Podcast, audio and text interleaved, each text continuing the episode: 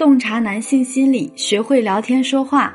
这里是恋爱成长学会，你身边的情感沟通专家，教你做会说话的情商精。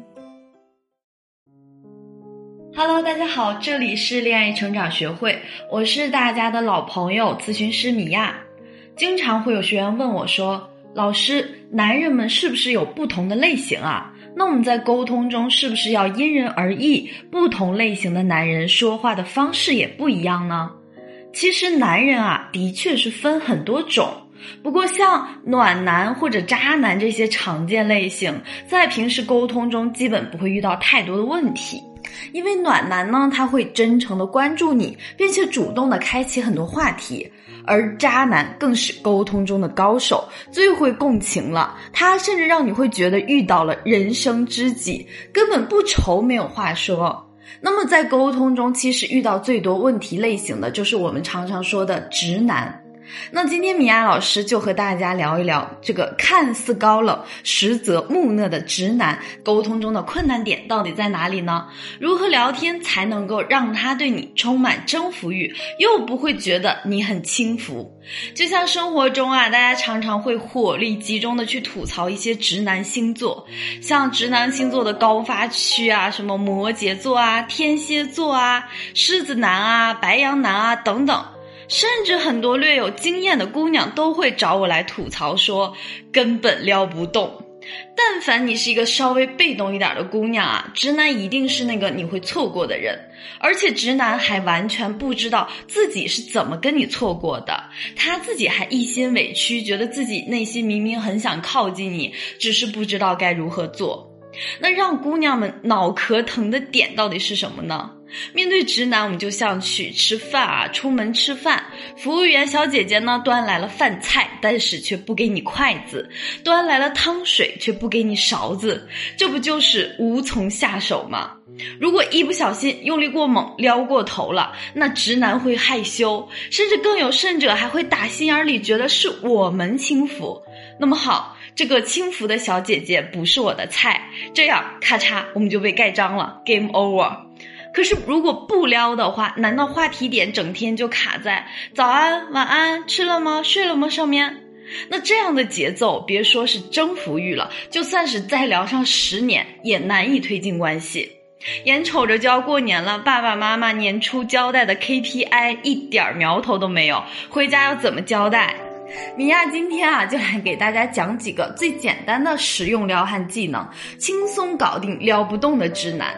第一个方法呢，就是针对这个撩不动的钢铁直男，米娅先给大家来下个猛料啊，如何让你们之间的关系可以暧昧，可以快速的升温。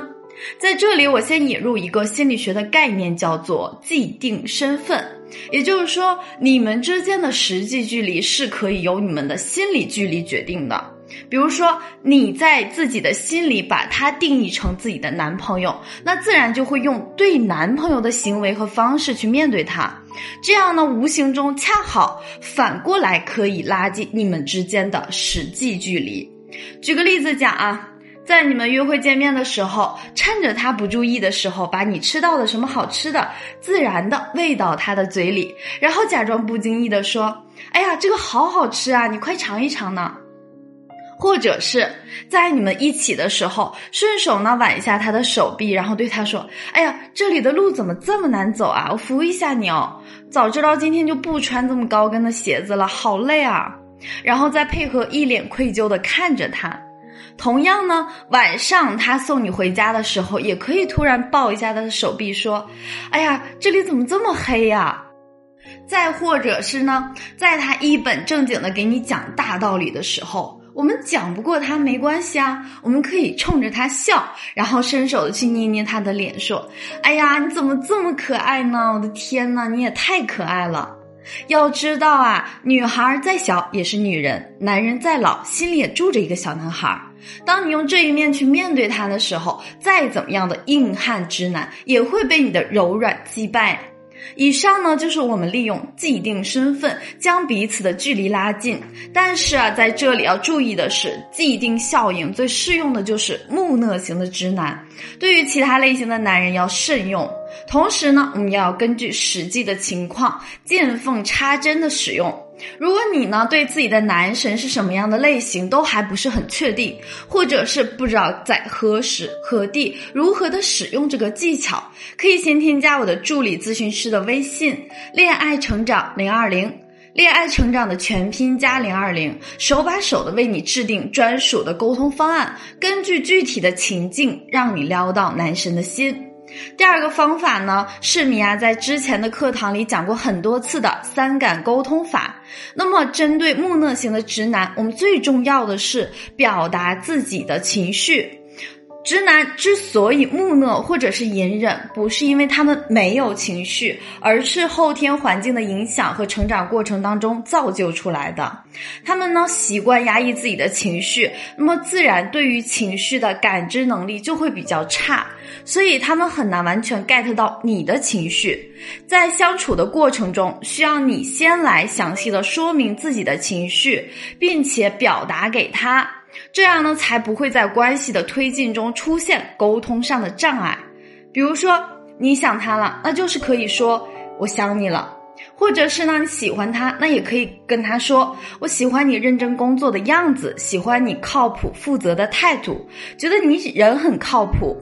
如果你因为他什么事情做不好了而不开心，那就可以直接表达说“我不开心了，因为你一天都没有跟我联系”。那么以上啊，我们在表达情绪的时候要把握的尺度就是，我们只表达情绪，不要添油加醋。比如说你在生气的时候，不要加一堆指责对方的话。我们要做到的就是就事论事。比如说像是你要气死我吗？都怪你啊！要不是你非要干嘛干嘛，现在怎么会怎样怎样？你真的是成事不足败事有余。那这样的话呢，就是指责对方，而不是表达我们的情绪。我们在这个时候一定要把握好分寸，这个才是暧昧期该做的事情。最后啊，米娅再给大家带来第三个方法，就是我们要学着用讲故事的方式来代替流水账式的叙事。先给大家解释一下是什么意思啊？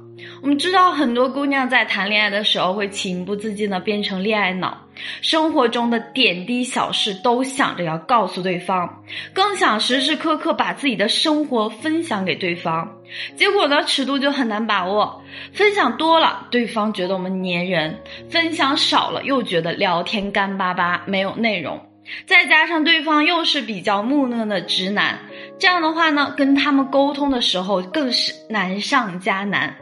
比如说，你想分享一个美好的生活片段，就很容易变成一个特别无聊的情形。像是说，早上起来你给他发消息说：“啊，我今天早上看到了好美的云彩，是粉色的云彩，心情好好。”哦。”然后他会回一个：“嗯嗯，很好看。”那么这样的话题就非常的尴尬，而且没有内容，没有营养。我们如果用讲故事的方式沟通的话，那可能就会变成这样说。你给他发消息说：“我的天啊，今天我说不定会撞什么好运气啊，好期待呀！”在这个时候呢，我们运用的是人都有好奇心的心理，用这种沟通方式呢，就可以足够的勾起对方的兴趣，对你说的话产生好奇，所以他可能会问你说。啊，发生了什么？你为什么会这么说？你可以跟他讲，这个是我自己的一个小秘密啊。如果我现在跟你说了，可能就不灵了。等晚上我们打电话的时候，我再告诉你哦。这样呢，无形中我们把晚上的聊天局也安排上了。而且啊，他这一天没事的时候，他也会惦记着说，哎，你到底有什么秘密呢？在惦记着这件事情当中，惦记着你，增加了他对你的一个情绪投资。就像我经常跟我的学员说，我们在聊天中，我们要足够清晰了解我们的目的是什么，然后我们奔着目标去努力就可以了。那除此之外啊，除了今天讲这三个方法，还有很多潜意识暗示的方法等等，都可以让你心仪的小哥哥能为你牵肠挂肚。添加我的助理咨询师的微信“恋爱成长零二零”，恋爱成长的全拼加零二零，备注米娅老师，手把手的教你升温你们之间的感情，让他越来越惦记你，越来越舍不得放下你。好啦，今天的节目就是这里，下周一的八点我们不见不散。